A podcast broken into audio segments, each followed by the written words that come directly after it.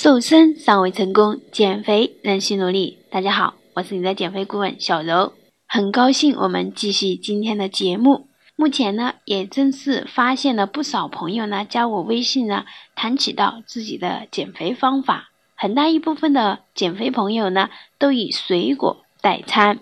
很多人呢就以为水果呢以水为主呢，热量不高，而且呢还含有丰富的维生素。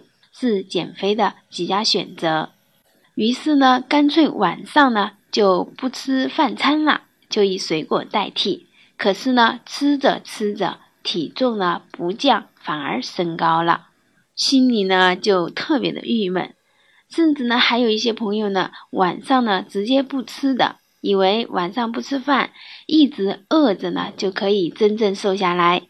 可是久而久之才发现，原来体重一直是这样，没有多大的变化的。原因在于呢，晚上如果没有吃东西，不能很好的增加呢脑下垂体呢生长激素的分泌，不能让新陈代谢提升，减肥呢就一直被停滞了。晚餐呢，水果代替正餐，能起到减肥效果吗？答案当然是否定的。正在收听我节目的你呢，知道了吗？不管呢你是晚上吃水果餐，还是晚上呢干脆不吃，有没有发现这点问题呢？那我们就来具体的说一下，为什么吃水果餐没有效果的原因吧。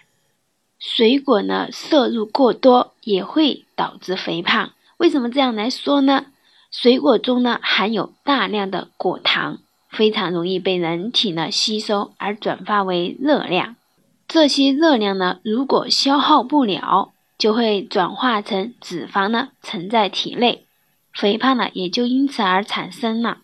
很多肥胖的朋友呢每天呢坚持运动一到两个小时，一年四季呢不敢吃晚饭，以水果呢代替饭餐，体重呢却不见明显的下降。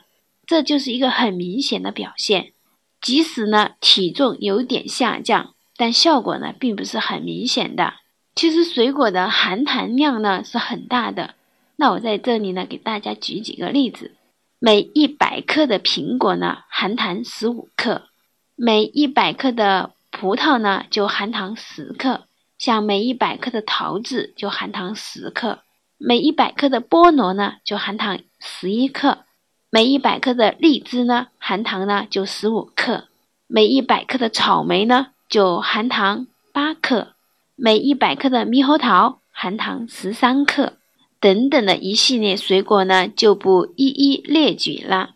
所以呢，以水果作为正餐，吃下去了多少的糖类，可想而知。吃水果餐呢，并不能呢帮助减肥，反而呢是有阻碍减肥的。我在之前呢也给大家讲到糖类、胰岛素、脂肪的密切关系。如果还没有收听到这一期的节目呢，可以去找一下这一期的节目。不是不吃水果，而是要有方法的吃，要有量的吃。建议呢每天的水果摄入量呢最好控制在两百克以内。早上的最宜吃呢像苹果、梨、葡萄、草莓呢都还不错。早上吃水果可以帮助消化吸收，有利通便，而且呢，水果的酸甜滋味可让人的感觉呢神清气爽。饭后呢就应该选一些像木瓜、猕猴桃、橘子、山楂呢，这些都还不错。那不是饭后马上就吃水果，最好在饭后一小时后呢再吃水果比较好。木瓜中的木瓜酵素呢。可帮助人体呢分解肉类蛋白质，吃少量的木瓜对预防胃溃疡、肠胃炎、消化不良呢都是有一定的功效的。猕猴桃、橘子、山楂等呢都是富含大量的有机酸，能增加消化酶的活性，促进呢脂肪分解，帮助消化。所以呢吃水果呢要讲究时间和方法的。并不能呢当做正餐来代替饭餐的，一定要知道这点。希望今天的节目呢会让你呢改善一下自己的晚餐。减肥呢是必须做的一件事情，但是呢，一定要选择正确的方法、正确的态度去对待。了解脂肪，懂脂肪，才能真正打败脂肪。